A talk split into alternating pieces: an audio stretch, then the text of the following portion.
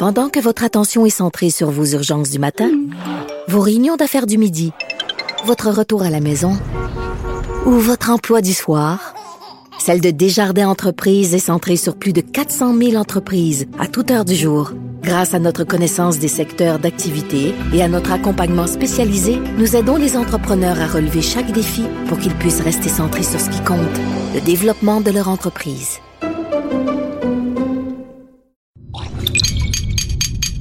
Cube Radio. Elles n'ont pas la langue dans leur poche. Elles disent ce qu'elles pensent sans détour.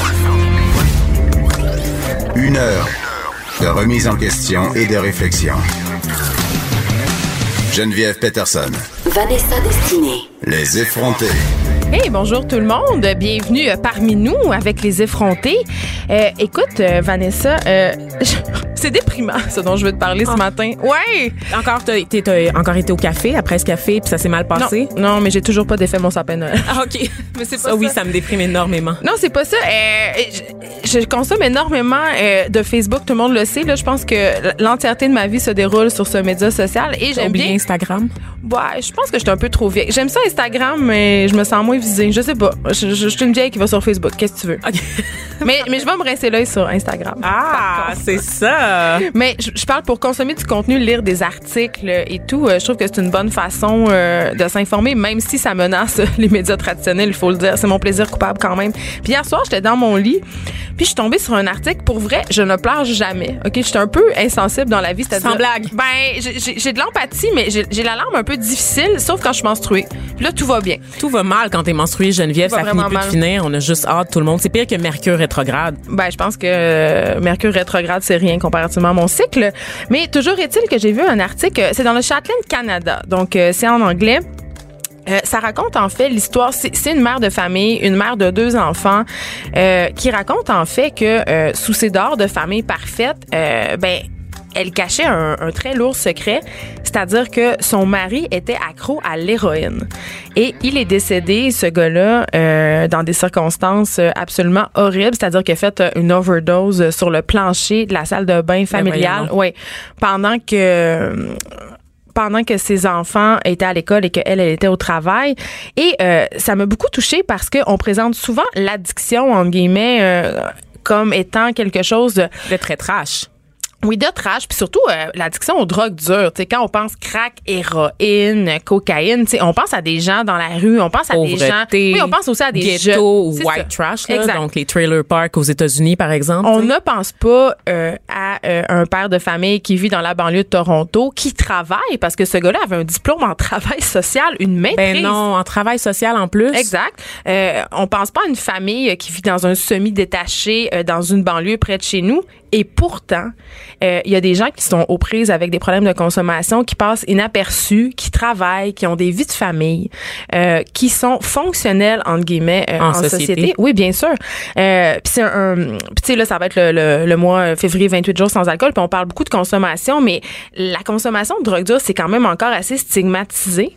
Euh, puis je pense que si on arrêtait d'avoir quand même euh, des préjugés, euh, de penser justement que c'était l'apanage de gens vraiment foqués, ben il y aurait euh, les gens qui sont normaux entre guillemets, les gens qui ont une vie normale mais qui ont des troubles de consommation, il y aurait moins peur d'en parler. Parce que qui a envie d'aller voir son employeur puis de dire j'ai un petit problème d'héroïne? Oui. Ça arrive pas souvent. Mais on a vu euh, récemment qu'il y a des gens qui vont travailler en prenant des microdoses Oui, de LSD. absolument, oui. Mais ça, c'est un peu funky. Ça, c'est autre chose complètement. Pas la même C'est chose. Mm. ça, c'est pas une addiction nécessaire. Ben, ça peut l'être, mais c'est à différents degrés. Là, il est question vraiment de drogue dure qui normalement serait invalidante, mais que les Exactement. gens, Euh, donc, d'une façon ou d'une autre, arrivent à contrôler. Puis évidemment, tous les problèmes de consommation euh, d'héroïne qui sont en constante croissance, ben, sont quand même un peu liés à la crise des opioïdes, c'est-à-dire le fentanyl et, et tous les, les trucs qui sont disponibles euh, sous prescription. Donc les gens deviennent accros, puis quand ils sont plus capables euh, d'avoir des prescriptions de leur médecin, euh, ben, tu sais, ils se tournent vers le marché noir et là, ils deviennent accros. Je pense que c'est le cas de ce papa-là, dont un texte très touchant que vous pouvez aller lire sur le site web de Châtelaine Canada, c'est à lire. Euh, hier, Vanessa, on parlait d'une histoire tout aussi touchante, mais très différente. L'histoire de Danick Lachance Plante, qui est un joueur de baseball qui joue à un très haut niveau. En fait, il joue pour les Aigles de Trois-Rivières. Euh, ça, c'est la Ligue de baseball junior. OK? Donc, c'est un niveau quand même assez performant. Et là, on, on redit qu'on ne connaît pas le baseball. mais cette histoire-là est fascinante parce que Danick a décidé de devenir Victoria et on l'a au bout du fil. Bonjour, Victoria. Bonjour. Euh, écoute, hier, on a parlé un peu de ton histoire, puis on avait vraiment envie de, de t'avoir en ondes pour que tu nous racontes un peu euh, qu'est-ce que ça a été ton cheminement, parce qu'avec Vanessa, on se disait quand même, euh, dans le monde du sport, puis dans le monde du sport d'élite, les questions de... D'identité, oui. d'identité de genre, de, d'orientation sexuelle sont encore très, très tabous. Et là, on sait que tu entames ta transformation, que tu, tu, suis des traitements hormonaux. Comment c'est reçu? Comment tu, tu vis ce processus-là? Euh, ben, premièrement, il faut savoir que, vous l'avez dit, c'est un, un très long processus. Il euh, faut passer par plusieurs étapes. Donc, euh, c'est, très difficile autant au niveau physique qu'au niveau mental, psychologique aussi. dans le fond, le, le, le, tout, tout commence par l'annonce. l'annonce du tout, qui est quand même assez difficile. c'est une étape très importante qui peut avoir l'air quand même assez banal, mais d'un côté, euh, c'est quand même euh, difficile parce que la plupart du temps, euh, dans une annonce comme celle-là, c'est sûr qu'on on, a peur de, perdre nos proches puis de, de, perdre des personnes de confiance. Donc, je dirais que c'est ce qui était le plus dur. puis, dans le fond, c'est vraiment la, peur, le stress, si on veut, de, perdre une personne qu'on aime. Mais justement, comment ils ont réagi, tes proches? Parce que je lisais euh, euh, dans les articles que tu as eu quand même des bonnes réactions euh, de la part de tes coéquipiers et aussi de la direction des Aigles. Oui, absolument. D'ailleurs, j'en suis très reconnaissante de ce côté-là. en fait, quand je faisais une annonce, je, je m'attendais tout le temps au pire. comme ça, si le pire arrivait, j'étais déçu mais euh, pas autant que si je m'attendais à, quelque chose de, de, de, de, bien. Euh, fait que ça, ça frappe moins un peu au visage. Mais ouais, euh, effectivement, j'ai eu que des bonnes réactions de mon côté.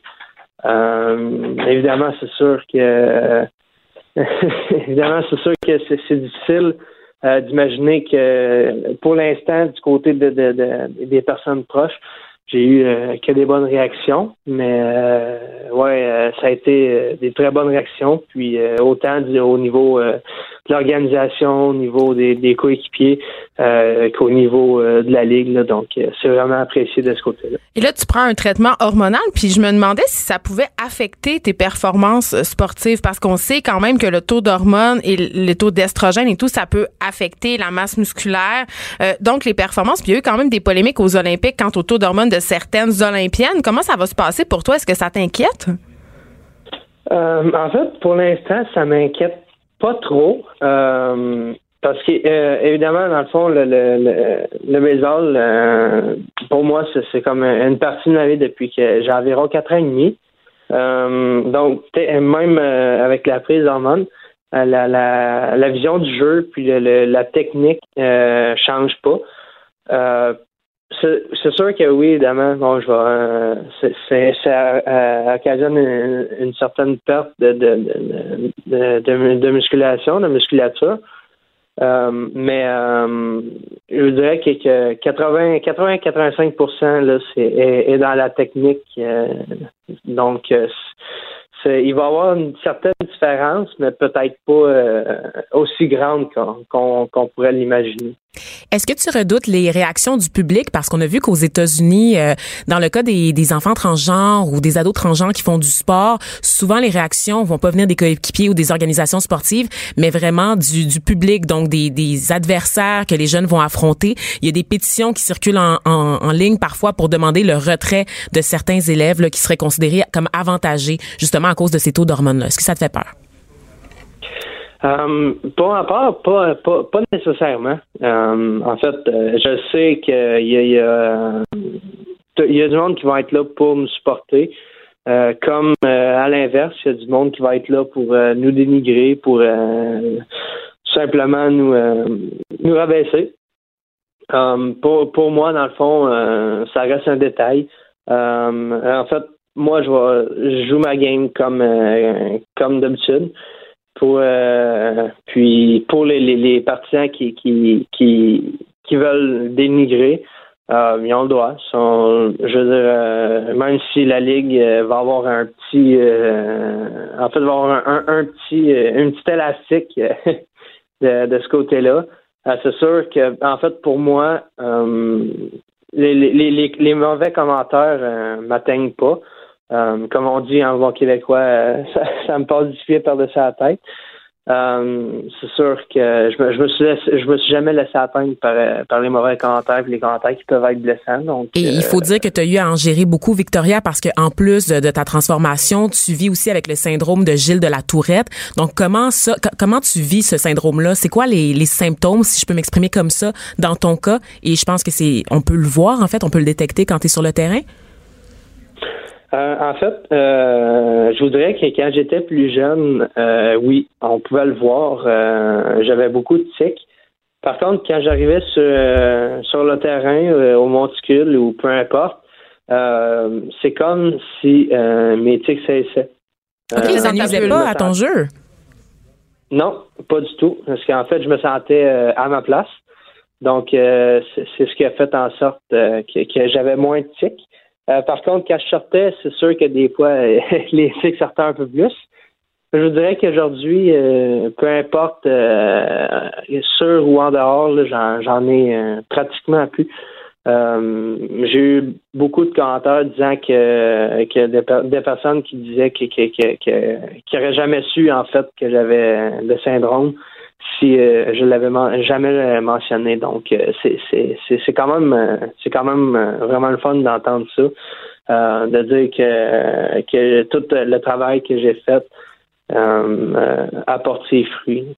C'est quoi les prochaines étapes pour toi, Victoria, dans ta transition, puis aussi au niveau sportif? Pour les prochaines étapes, en fait, je ne sais pas exactement. Je, je, dirais que, j'en ai déjà passé plusieurs. Euh, je vois ça étape par étape. Mais euh, la prochaine, en fait, euh, comme je vous disais, c'est c'est pas quelque chose que je, je je je sais pour pour l'instant. Moi, je vis au jour le jour. Puis, dans le fond, euh, la prochaine étape qui se présentera, euh, on la vivra euh, quand on sera rendu là. Mais pour l'instant, je sais pas. je, je sais pas exactement ça va être quoi la prochaine étape. Écoute, merci, Victoria. On doit se quitter. On te souhaite bonne chance avec tout ça. Pas de problème. Tout le plaisir était pour moi. Alors, euh, euh, on est dans l'actualité. Euh, Ça roule. On vient d'apprendre qu'il y a une fusillade en cours en ce moment dans un complexe hôtelier de Nairobi au Kenya.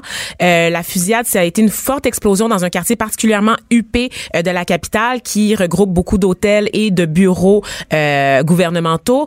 L'explosion, on n'a pas encore beaucoup de détails en ce moment, donc on sait qu'il y a des bandits qui auraient pénétré dans le complexe. On se rappelle que le Kenya, il y a beaucoup de groupes terroristes qui sont actifs, notamment les Al-Shabaab, qui avaient pris en otage là, des gens dans un centre d'achat il y a quelques années de ça. Donc, ça va être une situation à suivre au cours de la journée en ce moment. Pour l'instant, pas possible de dire s'il y a des blessés ou des victimes, mais euh, c'est en cours. Les effrontés. Joignez-vous à la discussion. Appelez ou textez 187 Cube Radio. 1877 827 2346. Euh, un plaisir coupable qu'on a dans la vie, c'est celui d'écouter euh, de la télé-réalité. Vanessa, est-ce que tu es amatrice de ce type de contenu-là? Absolument, mais comme je suis international, tu le sais, Geneviève, Oh my moi j'écoute toujours des téléréalités américaines. The Kardashian. The Kardashian. Ouais. Je vis aussi pour America's Next Top Model avec my girl Tyra Banks Ouais. et aussi pour RuPaul de RuPaul's Drag Race. Donc j'ai vraiment c'est très difficile à dire. Honnêtement là, donnez-moi une chance. ok? Ben, c'est et- mardi, la semaine vient juste de commencer. Moi, j'aime vraiment beaucoup ça, mais depuis quelques années, je dois dire que j'ai un peu laissé tomber parce que euh, ça, ça consumait énormément de mon temps, mais euh, je reste quand même que je suis un peu qu'est-ce qui se passe notamment à OD, puis j'avais envie qu'on reçoive ce matin euh, deux filles qui ont fait OD. Fait qu'on a en studio Jessie Nadeau et Joanie Perron. Allô? Euh, salut les filles, euh, que, que les gens de moins de 30 ans euh, connaissent quand même assez bien, mais que nous, les matantes, J'ai là, 28 je honnêtement. Ouais, c'est ça. Ne m'inclus pas dans les matantes, mais je dois dire par contre qu'à 28 ans, je vous connais pas tant que ça, les C'est filles, ça. honnêtement. Ben, quand même, là, euh, vous avez comme des milliers d'abonnés sur Instagram. Là, euh, Joanie, t'en as 130 000. J'en ai euh, 100, tu sais. mais pe- juste un conseil peut-être, puis peut-être que les filles pourront t'aider, euh, Vanessa, après. Tu C'est sûr que de mettre son Instagram privé, ça aide pas à avoir des abonnés. donc, je disais, euh, Jessie Nadeau, toi, t'as as 178 000 abonnés. Donc, ah, attends, je suis mêlée. Qui a combien d'abonnés? Aidez-moi, là. Ben, c'est moi, Jessie. Oui, on sait que c'est toi, Jessie. On le sait que c'est toi, Jessie, mais parlez-moi de vos abonnés. Combien vous en avez? Parce que là, ma fille, elle, de 12 ans, qui vous suit, là, elle, ce qui compte, c'est votre nombre d'abonnés. Plus vous en avez, plus elle vous aime. Ah, ouais. On salue Alice. J'entends Je le sais. Ben, ben, c'est pour ça que je voulais parler de ça. Quand je vous dis ça, qu'est-ce que ça vous fait? Parce que il me semble que, justement, c'est pas des très bonnes valeurs. Moi, honnêtement, je suis tellement contente que de plus en plus, euh, que de plus en plus, en fait, euh, genre, je garde ceux-là que j'ai envie d'avoir. Je garde une communauté qui commence à me suivre pour les bonnes raisons, puis plus seulement pour le drama d'OD. Donc, euh, mais pour mes projets, pour les choses que je fais, pour euh, exactement en ce moment, pour le monde qui, qui sont en train de regarder, il y a pas Oui, parce de que monde, là, mais il y a quand même un peu de Oui, monde. parce qu'elle a fait un Instagram Euh, live. Oui, exactement. Fait que, tu sais, c'est des numéros rendus là. euh, c'est pas, pour moi, c'est pas un concours euh, De le plus d'abonnés possible. Mais Joanie, tu dis euh, justement, euh, je, fais une espèce de tri dans mes abonnés, puis je veux qu'ils me suivent pour les bonnes Ah raisons. oui, puis j'en ai bloqué une coupelle Oui, aussi. et non pour le drama d'OD, parce que Ouais. t'étais, puis là, je m'excuse de dire ça, mais t'étais classifiée comme la crise de folle. La crise de folle aux gros cheveux. Aux gros cheveux. Aux gros cheveux. Oui, ça repousse, là. Ça repousse, oui, parce que tu t'es rasé la tête. T'as fait un Britney Spears euh, de Ouais. toi. Euh, OK, on en reparlera. mais mais tu sais on rit avec ça mais en même temps ça doit être excessivement difficile quand tu sors d'une telle réalité comme ça où tu es en fait tenu en guillemets en captivité c'est-à-dire que c'est un huis clos vous avez pas vraiment accès au monde extérieur et là tu sors et là c'est la tempête puis tu vois que pour le Québec au complet ben tu es catégorisé comme étant une fille un peu instable tu sais Oui, oui, c'est sûr. Euh, Puis, tu sais, il y a tellement de choses qui se passent là-bas qui ne sont pas mis. Tu sais, Cendric, il y a des choses qu'il faisait. Euh, Moi puis Jessie, on en avait parlé souvent aussi.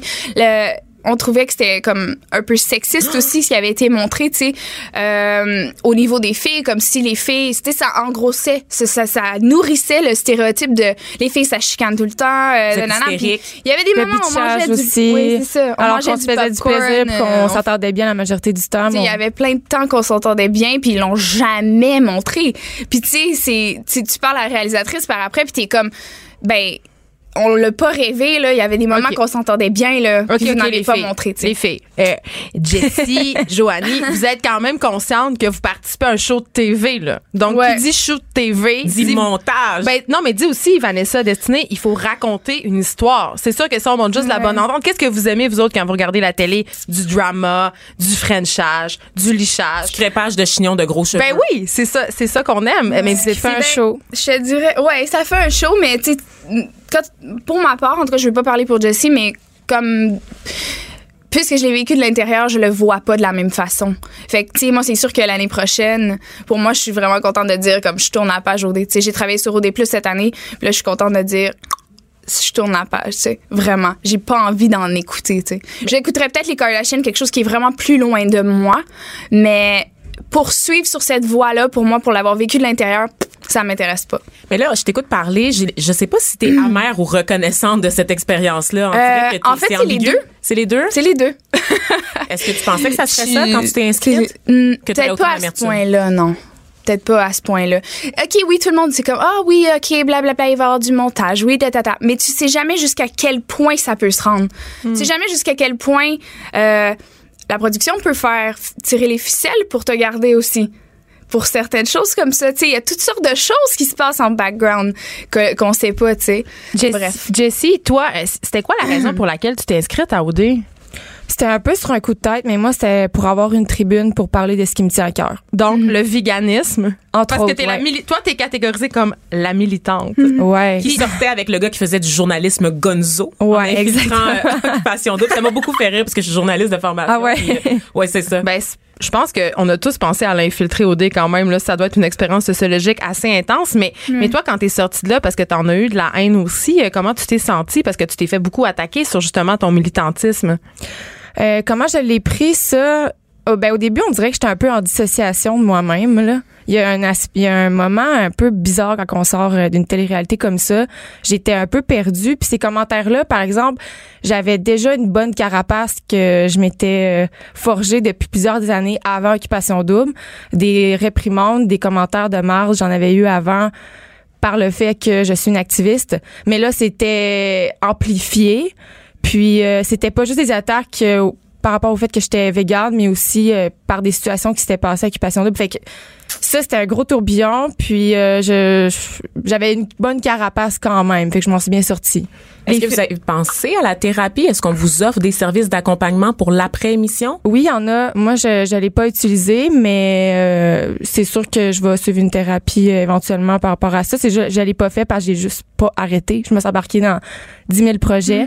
Mais oui, euh, c'est. Je pense que c'est important de consulter après parce que justement, on dirait qu'on vit une forme de dissociation. Je sais pas toi comment tu l'as vécu, mais c'est bizarre. Je sais pas comment expliquer. Je me suis retrouvée juste dernièrement là que je sens que je suis redevenue Ouais. à 100% moi-même. Joanie?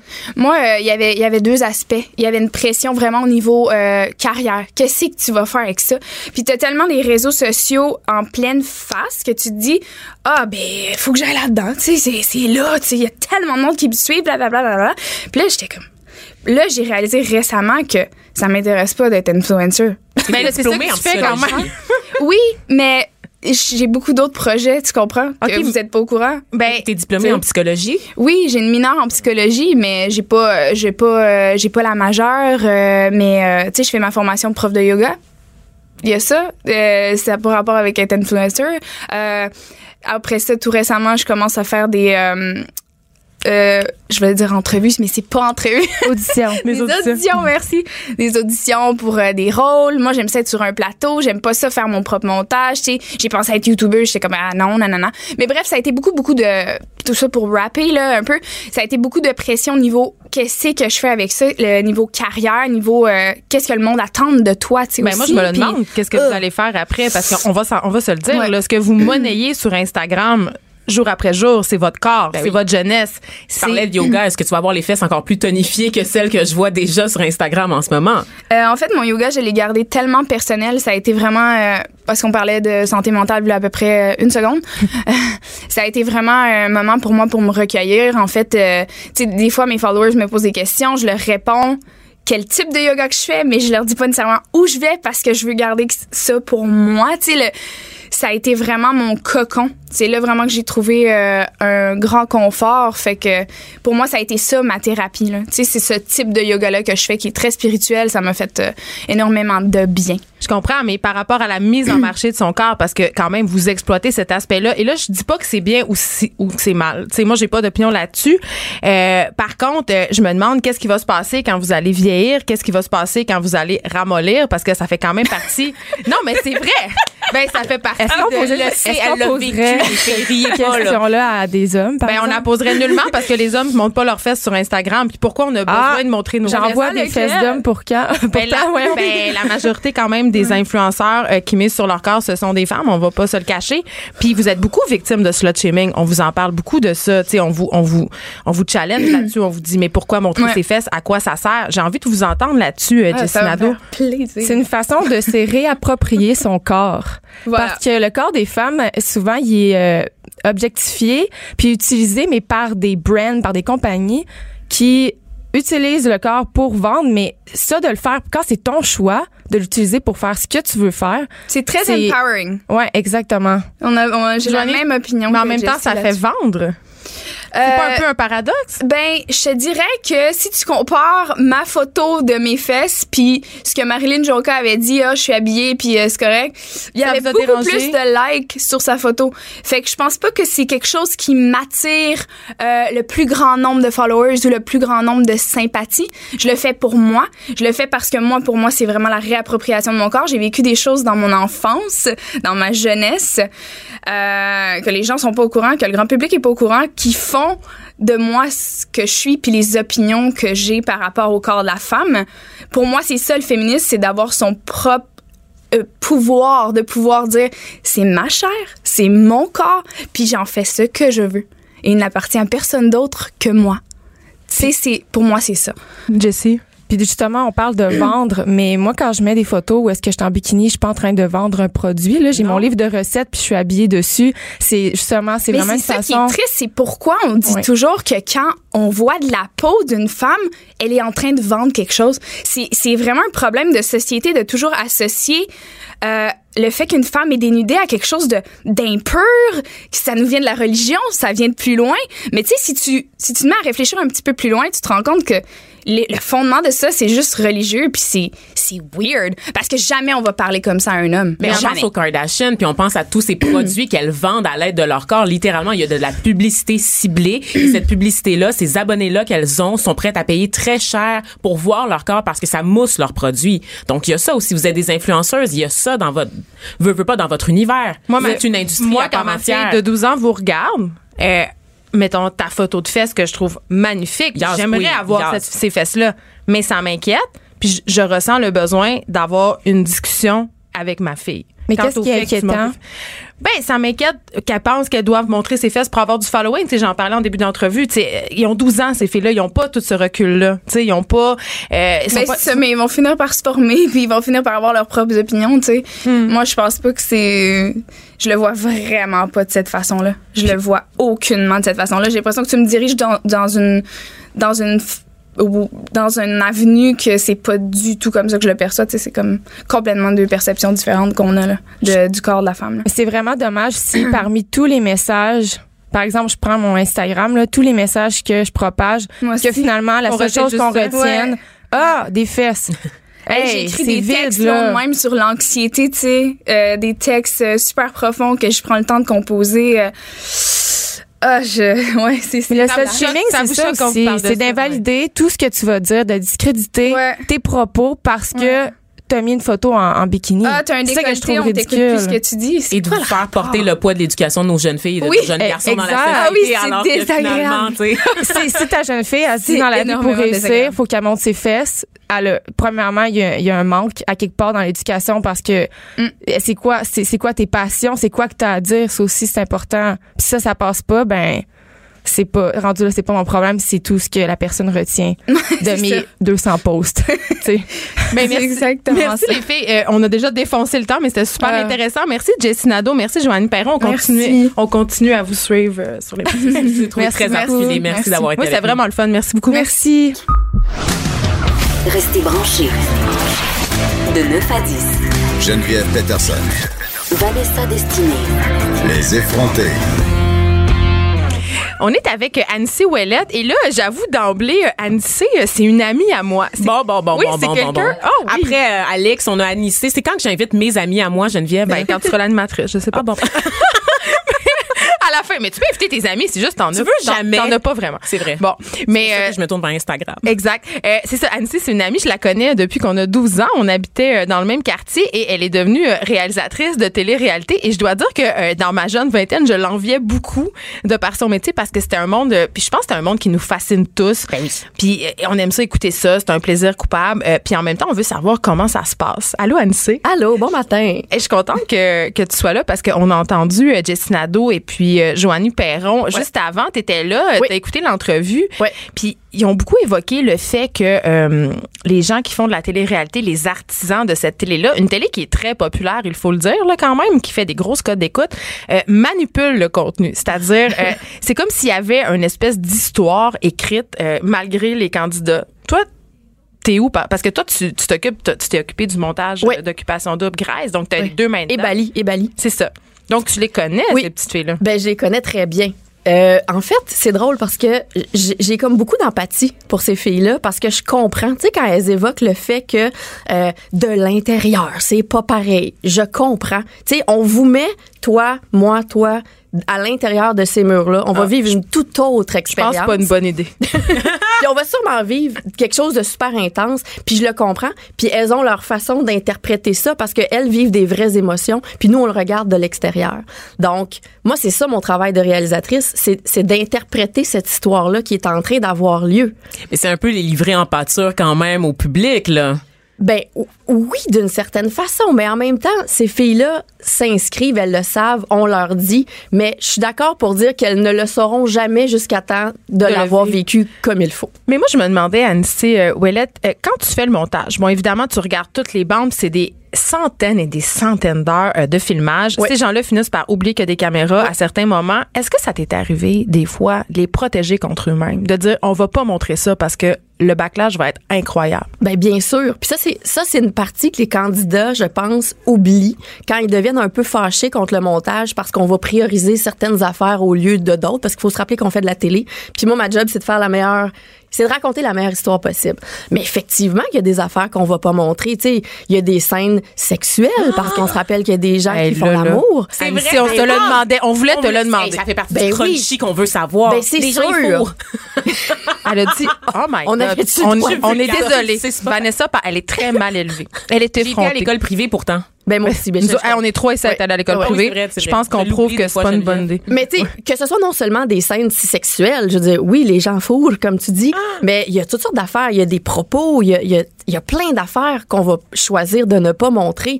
Ben, un, parce que ça serait pas bon pour l'image de l'émission non plus. Tu sais, on veut pas véhiculer, on veut pas être porteur de ces messages-là non Justement, plus. elle est où la limite? Ben, tu sais, on a vu l'année passée l'incident de, de, de- Avec des, le des mot Noirs nègre? avec le mot nègre. Que je peux dire, moi.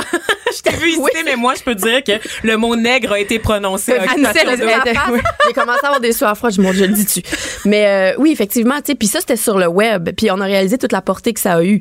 Puis effectivement, c'était bien décevant, mais en même temps, ça a ouvert un autre dialogue, puis il s'est passé d'autres affaires par rapport à ça. Fait que tu sais, bon, on dira ce qu'on D'ailleurs, vous l'avez très bien récupéré en invitant Fabrice Ville, qui est venu expliquer, Fabrice Ville qu'on a eu à l'émission il y a quelques semaines, pour venir expliquer c'était quoi- en quoi les propos étaient problématiques. Oui, puis je pense que Julie Snyder a fait une excellente job là-dessus euh, de, de, vraiment récupérer ça. Puis c'est vraiment elle personnellement qui a fait les appels, qui, a voulu vraiment euh, profiter de ça pour pour enseigner aux gens en fait, tu sais, tout- toute toute la la portée de ce que ces propos-là en fait voulaient dire. Pourquoi, Anissé, tu penses qu'on aime tant regarder la télé-réalité, mais qu'on est un peu gêné aussi de le dire? Eh mon Dieu. Euh, probablement parce que ça vient. Ben, je pense qu'on est tous voyeurs. On est tous voyeurs. Puis quand on, on écoute euh, District 31 ou n'importe quelle émission à succès qui est scénarisée, c'est joué. On le sait que c'est pas vrai, mais à partir du moment où tu regardes des gens qui ont des vraies émotions, euh, qui ont des vraies frustrations, qui vivent du vrai amour peut-être, j'ai comme l'impression que ça, ça nous conforte. Puis je pense qu'on finit par se comparer. Puis je pense qu'on finit par se rassurer aussi d'une certaine façon. Oui, et là, euh, puis quand on regarde, euh, je pense à d'anciennes téléréalités comme Love Story et des trucs comme ça, on dirait qu'il y avait toujours un casting. C'est-à-dire, il y avait la bitch, il y avait la drôle, il y avait le méchant, il y avait le player. Euh, je sais que tu pas participé au casting euh, d'Occupation 2, mais, mais évidemment, tu sais un peu comment ça fonctionne. Est-ce qu'on casse des personnalités, des gens pour avoir justement des personnages? Tu, sais, tu te dis, ah, celle-là va faire de la chicane, euh, celui-là, il va être rassembleur. Comment ça fonctionne? Comment on, on établit qui va participer? Ben c'est drôle parce que tu sais, je fais beaucoup de casting en fait pour un souper presque parfait depuis le début. Donc Ah oui. je sais vraiment comment ça fonctionne, tu sais, je je puis c'est drôle hein, mais il y a pas de c'est pas une science exacte. Puis c'est vraiment une question de feeling. On va rencontrer des gens puis c'est vraiment ce que ces gens-là t'ont fait vivre pendant la minute ou le deux minutes ou le cinq ou le dix minutes euh, où tu leur as parlé, c'est qu'est-ce qui te font vivre ces gens-là? Puis je pense que ce que ça va t'apporter, c'est exactement ce que ça va faire vivre aux gens. Fait que je pense que grosso modo, quand on rencontre quelqu'un, il y a une étiquette qui va ressortir. Puis moi, je le demande tout le temps aux gens, puis je suis très honnête par rapport à ça. Quand je rencontre quelqu'un, je lui demande tout le temps, toi, tu penses que tu vas être quoi dans, dans l'émission? Oui, parce que ces gens-là, ils est participant, ils en consomment énormément de Ben, ils savent. On est, on, on, on retourne 15 ans en arrière. On savait pas. On, on, connaissait pas. On savait pas ce que ça allait faire, tout ça. Maintenant, on est très conscient. Il y en a Donc, qui font toutes les auditions aussi. Là. ben aussi, mais je, je trouve ça intéressant de demander aux gens s'ils sont capables d'avoir un regard extérieur sur eux, puis de voir si, puis, puis des fois c'est pas du tout ça. Des fois ils me disent, hey, moi je vais être la bitch, puis finalement t'arrives en tournage, puis ils te choquent bien raide, puis ils deviennent bien gentils, tu sais. Mais de façon générale, c'est assez vrai. Fait que je pense que les gens sont très conscients de l'étiquette qu'ils portent eux-mêmes. Je porte quelle étiquette, moi, euh, Anissé? Euh, mon Dieu, je, me, je te connaissais, je te connais pas. C'est pas comme si je t'avais posé plein de questions, fait que je me risquerais pas. Eh mon Dieu. Euh, Moi, j'ai envie que tu nous racontes des petites choses crunchy, si tu peux. Euh, c'est quoi les, les, les- un peu les pires expériences ou les choses un peu drôlatiques qui se sont passées euh, euh, dans OD ou soit dans un souper presque parfait, des, des trucs vraiment pas de bon sens que t'as vu. L'étiquette de François Lambert dans un souper presque parfait, mon c'était pédant. Peux-tu s'entendre là-dessus? Oui. oui, non, mais ça, mais en fait, ça, c'est drôle, cette anecdote-là, parce que quand j'étais en tournage avec lui, François, puis tu sais, c'est devenu un ami, tu sais, je, je l'aime beaucoup pour ce qui me fait rire, tu sais. Mais quand j'étais avec lui, je le connaissais pas, il n'était pas connu. Fait que c'était de l'entendre en train de cuisiner sa tagine, tu comprends? avec son sel de Jakarta, puis c'est, tu sais, ses- son vin, puis son miel qu'il fait lui-même. Oui, c'est Fran- puis François Lambert qui écoute souvent les effrontés. Donc, si tu nous écoutes, François, on te salue, mais arrête de te penser bon. avec sa montre du qui s'est faite avec les trucs La montre qui a été volée? Ben, je sais pas si c'est celle-là, mais tu sais, gros fait, drama, là. fait que, tu sais, à un moment donné, tu développes ton personnage en lui posant des questions parce que de lui-même, il en parlait un petit peu. Mais là, j'ai comme tout de suite vu le filon, fait que je me dis, ok, parfait, je vais l'exploiter. Puis tu sais, je compare toujours ça à si tu vas dans le vieux Québec, puis tu te fais faire une caricature, qu'est-ce qui va ressortir? Tu sais, c'est sûr que toi en ce moment, tu vas avoir une petite tuque, tu vas avoir ton nez, là, tu vas être bien brune, Geneviève, ça va être d'autres choses, ça va être ses dents, son sourire, ses grands yeux, tu sais. Euh, moi, ça va être les tatous, ça va être autre chose. Une caricature, c'est qu'on augmente les traits, tu sais. Fait que c'est ça la télé-réalité, c'est une caricature. mais vraiment, tu sais, fait que c'est c'est pour ça qu'il faut accepter. Et moi, je le dis quand je rencontre les gens, je suis très honnête. Tu vas devenir ta propre caricature. Il faut que tu l'acceptes. Mais ils sont jamais totalement conscients. Mais Non. je reviens quand même à ma question Tu de veux du crunchy. Eh là là. OK. Euh, ben, c'est déjà un candidat qui a voulu sacrer son camp, puis là, tu l'as retenu. Tu sais, y a-tu du monde? Eh mon Dieu, mais il y a des gens qui me détestent vraiment parce que il y a des gens qui se mettent en mode paranoïa puis qui, qui ont l'impression vraiment que je vais briser leur vie puis que je suis là pour leur faire dire des choses. Je suis pas là pour faire dire des choses moi dans la vie. J'observe puis je pose des questions sur ce qui vient de se passer. Mais les gens assument plus ou moins ce qu'ils disent. Mais OK, mettons qu'on parle de crunchy d'OD. Moi, j'arrive avec mon café le matin, j'ouvre mon ordinateur, mon logiciel de montage et j'ai accès à toute cette banque d'images et de, de, bon, de, de matériel là parce qu'il n'y a aucun réalisateur à destination qui fait son propre montage. Donc moi, je reçois ça en vrac. Et puis, euh, tu sais, à 9 h le matin, quand t'es pas préparé, gorgé de café et t'entends toutes sortes de sons de lichage et de suçage Ah, et, Seigneur. de, et de mouillage. On- on- on entend des sons de mouillage. Ben, ben, Sexualité. ben, sexualité, hashtag sexualité, parce que les gens portent leur micro. Ah, Donc, c'est très, non. très, le son est très, très clair. Ben, tu sais, souvent, les gens se cachent. Fait que tu sais non, excuse, time out, time out. Oui. Mettons, les gens, ils, ça leur tente pas d'enlever leur micro pour faire des cochonneries. Il y a- je veux dire, t'as un micro sur toi. Est-ce que c'est c'est C'est quoi? Ils ont ton- le droit dans leur contrat d'enlever leur micro? C'est Non. peut-être ça la question qu'il faut Ben, poser. ben, en fait, c'est- c'est ça. C'est que dès que tu te lèves le matin, dès que tu es en contenu, puis ça, ça leur est expliqué depuis le début, dès que tu es en mode contenu, c'est-à-dire, tu sais, tant que t'es pas en train de te brosser les dents ou à la toilette ou des choses comme ça, il faut que tu portes ton micro. Parce que sinon, ça serait trop facile de bloquer ton micro, enlever ton micro pour Mais là, faire tu la peux faire à la toilette. Oui, mais ils ont pas le droit d'y aller deux. c'est que Ah, c'est- c'est ça. Donc, t'entends des sons de lichage et de Oui. mouillage, je tiens à le redire? Oui, ça, ben, ça c'est une chose, mais euh, mais des gens qui ont voulu partir, des crises d'angoisse, euh, des gens. Des euh, tests de grossesse? Ah non, ça j'ai jamais Ah, vu ça. Des Un test de grossesse. grossesse. Mettons en OD. Ah non, ça j'ai Ça jamais dure vu trois ça. mois, genre, non? Non, c'est jamais vu ça. Mais tu sais, il y a un souper presque parfait, des gens qui en sont presque venus au cou. Euh, oui, mon Dieu. Parfois, ça se passe très, très mal. La tension est vraiment là. Elle ben, est là écoute, dans mon mais- salon. fait que Mélange, j'imagine. mettons, quelqu'un en dépression, de la médication, de l'alcool, de la fatigue, de la compétitivité, tout ça, là. Mettons, on est au paroxysme de, de, de l'émotion. OK, puis quand, dans un souper presque parfait, c'est Ouais. vraiment dégueulasse, la bouffe, parce que ça arrive qu'il y a des gens qui font des affaires que je peux même pas croire qu'ils ils se sont dit dans un, ils se sont dit en brainstorm interne, ah, Ouais. je vais préparer euh, cette affaire-là. Ouais. Euh, Qu'est-ce qui se passe avec, est-ce que, Ben c'est sûr que tu sais nous en tant qu'équipe, moi en tant que réalisatrice, il faut que je il faut que je je m'assure que la nourriture peut être mangée en termes de salubrité. Bon, ça c'est une chose. Tu sais si le poulet a traîné quatre heures sur le comptoir, Hey, il y avait des je- raies qui étaient restées sur le, sur le backseat du char pendant toute l'après-midi un moment donné, là, je me rappelle. On Ben, parle écoute, de mais- le poisson. Oui, Oui, ben, c'est ah, poisson. Parce qu'on était dans la sexualité tout à l'heure. Ok, c'est ouais. comme le Non, je parlais actuellement d'une vraie raie mangeable. Oh mon Dieu, là, ça sort de croche. mais, mais, quand, mais quand la nourriture a juste pas l'air bonne, tu sais, l'avantage que les invités ont, c'est que eux n'ont pas vu la préparation. Nous, on l'a vu. Fait que c'est sûr que t'as- tu sais, t'as le facteur dégueulasse en moins, tu sais, dans le sens que tu l'as pas vu, tu l'as dans ton Les assiette. gens sont pas propres, Anissé, on va se le dire. Ils sont pas propres, les gens. Je, Oh. Ouf, veut ça pas dépend. Je sais pas. Je me prononcerai pas là-dessus. J'ai vu un gars se tuer littéralement dans le plat qui est en train de se préparer. Oui, ah ben ça, un oui. gars du Saguenay, un animateur radio de là-bas. Oui! Oh, on va pas le nommer. On salue. Mais il a vraiment tué dans son assiette. Euh, écoute, il ne reste pas beaucoup de temps. Euh, je veux revenir à, à OD quand t'entends euh, Joanie puis Jessie dire l'after a été vraiment difficile. On, on est victime de, de slut shaming. Euh, tu sais, puis on, ils, étaient un peu sur la défensive évidemment quand on, les challengeait sur la, mise en scène de leur corps sur les médias sociaux. Mais Ouais. Est-ce que tu crois que les candidats qui se pointent là, euh, ils sont tous un peu avides de célébrités faciles ou justement euh, ils veulent c'est un tremplin vers le métier euh, d'influenceur entre guillemets? C'est c'est quoi la motivation des candidats? Ben, je pense que de plus en plus, tu sais, avant, il y a dix ans, quand les gens s'inscrivaient à la télé-réalité, il y avait pas, il y avait pas le, le, le côté influenceur, youtubeur, ça n'existait pas, ça. Fait que je pense que la motivation, c'était pas ça. Je pense que maintenant, oui. Mais ce que j'ai réalisé, en fait, à travers toutes les années de télé-réalité que je fais, c'est que je, vais les appeler ces petites bébites-là, mais tu sais, c'est, c'est très tendre, là, de la façon que je le dis. C'est vraiment des gens qui ont un besoin d'attention. On en a tous, puis je les comprends, puis c'est pas une façon pour moi de rabaisser ça, pas du tout. On en a besoin, tu sais, j'en ai besoin dans mon travail, t'en as besoin, t'en as besoin. Je pense que ces gens-là, ils sont en recherche d'attention, puis un peu en recherche d'amour. Ben, il y a deux types de façon. personnes, les voyeurs puis les exhibitionnistes, tu sais. Moi, je suis les deux. Mais est-ce que tu penses qu'on est sexiste dans notre approche? C'est-à-dire, est-ce qu'on a tendance à plus juger les candidates filles que les candidates, euh, que les candidats masculins, pardon?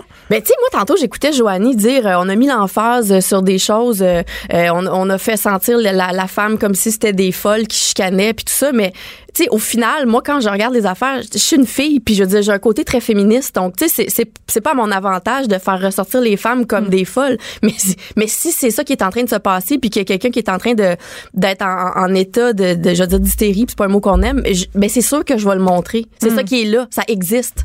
Je l'invente pas, tu sais. Écoute, merci beaucoup, Anne-C. Qui, on le rappelle, est réalisatrice euh, d'Occupation Double. Est-ce que tu fais encore un souper presque parfait? Oui, ben c'est évidemment si ça revient. On, on sait toujours ça de très dernière minute, mais oui. J'espère que ça va revenir Ben parce que c'est la télé-réalité que je regarde avec le plus grand délice. On se Pour tanne vrai? pas. Mon Dieu. OK. Mais ça Merci fait beaucoup, plaisir. Anne-C. Merci à vous. Pas d'histoire de sacoche puis de rouge à lèvres. Du front, des idées, du crâne. Les effronter. Écoute, on est avec Alex Dufresne, qui est mon ami encore. Coudon, on se plug aujourd'hui. Lourdeur. Mon ami euh, de Ville-Mont-Royal, euh, très bobo, qui est venu nous faire euh, une petite chronique euh, sur quoi, Alex, déjà? Je viens vous parler du yoga. Arc. Inspirez, allongez.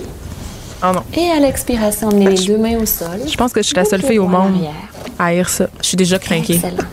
Amenez ensuite le deuxième pied, Ah, gauche là. à l'arrière. Et vous allez dans la planche. Non. J'aimerais qu'on fasse cesser ça tout de suite. Je suis la seule fille au monde qui s'est faite mettre dehors d'un cours de yoga. Ben voyons. no joke, je te jure. Quoi? Ouais.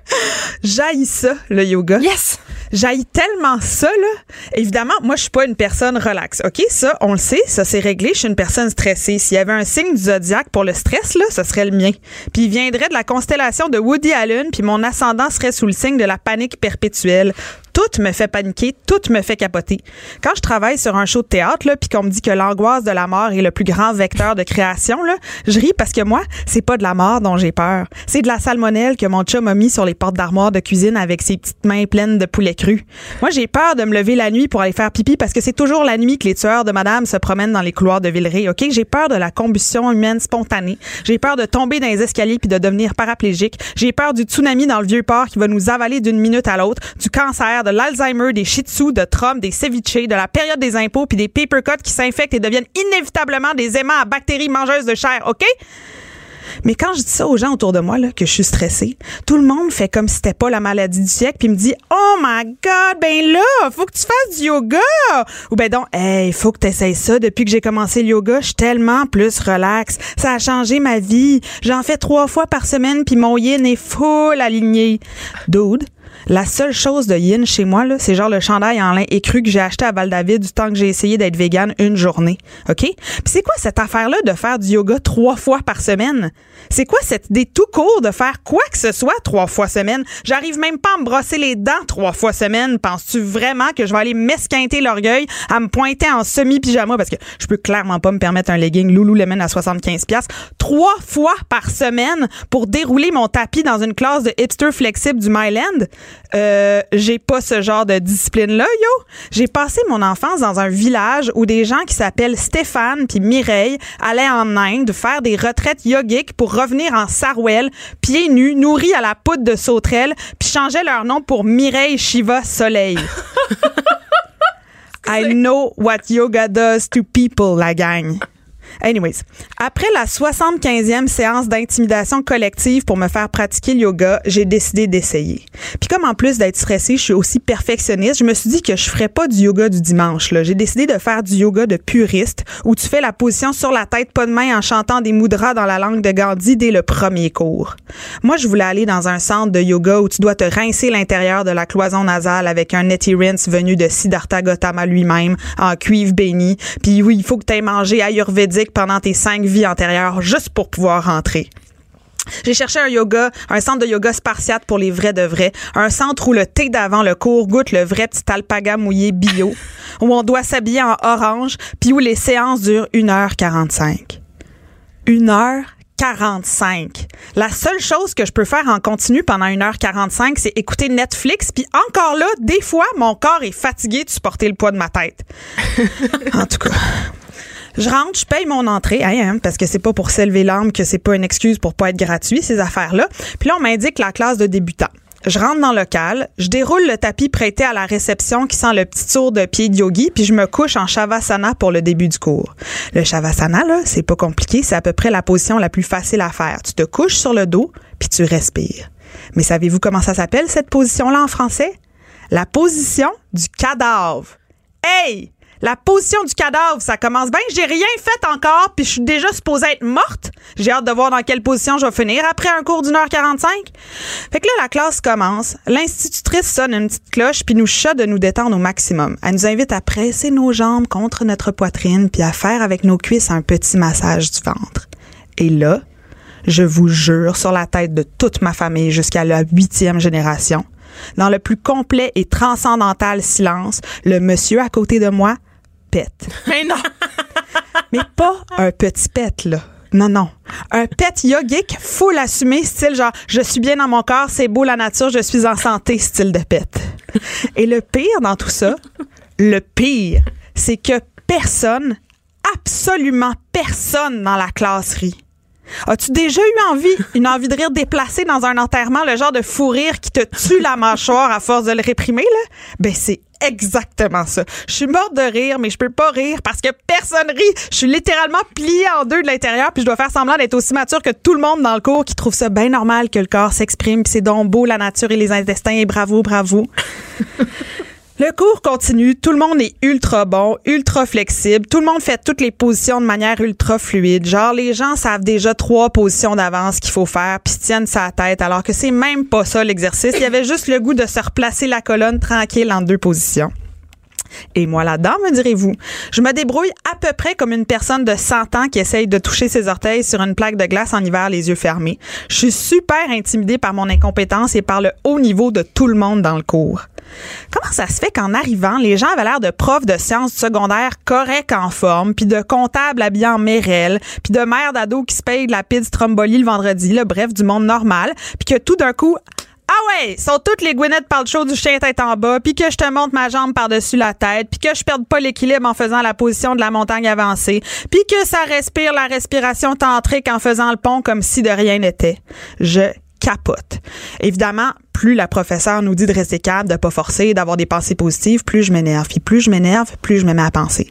Bon, le respire, puis calme-toi, c'est un moment pour se déstresser puis relaxer, pas pour faire parfaitement la posture. Ben voyons comment ça je suis pas capable de faire parfaitement la posture, comment ça qu'elle est bonne, elle, pourquoi moi je suis pas bonne, elle est bonne, mais moi je suis pas je vois pas, je me compare, je me compare, je pars à côté du yoga, mon dieu, je suis mauvaise personne, je passe à côté du yoga. Oh mon dieu, je me compare au lieu d'ouvrir mon âme, d'embrasser le vide, je suis pas capable d'embrasser le vide, je suis pas capable de faire le vide sur que je suis là, je fais le vide si je le fais tout de suite, mais là je me sens pas faire le vide, alors je fais pas le vide. Oh mon dieu, je suis la pire personne au monde, mais pas capable de faire le vide. Oh mon dieu, je suis pas capable de faire le vide, je suis pas non plus capable de faire la posture comme du monde. Hey, si tu en bas, comment ça se fait que j'ai mal même, je dois pas faire la posture comme du monde, tout le monde fait la posture comme du monde, moi je suis capable, je suis incapable, fini, pas capable de faire le tête en bas, c'est pas supposé être la posture au repos, puis je suis plus capable, capable, puis moi je suis pas capable, mais là je dois pas me comparer si je me compare, je me compare, j'ai raté mon cours de yoga. Oh mon dieu, je suis pas relax, voyons non, tout le monde est relax. J'ai raté le cours de yoga, l'important c'est d'être relax, tout le monde est relax, mais moi je suis pas relax, voyons non, je suis encore en train de penser, oh mon dieu, j'arriverai jamais, oh mon dieu, je suis la pire personne au monde, j'ai jamais fait de yoga, je serai jamais capable de faire le yoga, je serai jamais capable de me déstresser, je vais mourir, oh mon dieu, je vais mourir, etc. Excuse-moi. Une Hey, heure ça doit être 40. fatigant être toi. 1h45 plus tard, le cours tire à sa fin. Je dois me recoucher sur le tapis en shavasana.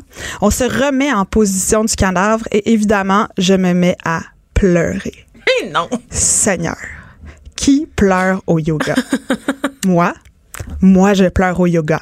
Et moi, je fais une attaque de panique, puis je pleure au yoga. Parce que le yoga, c'est bien trop stressant pour moi. Oh my God, Alex. Je pense que tu me bats. Je pense que tu me bats avec. Je me suis fait mettre dehors de mon cours de yoga. Je suis sans mots.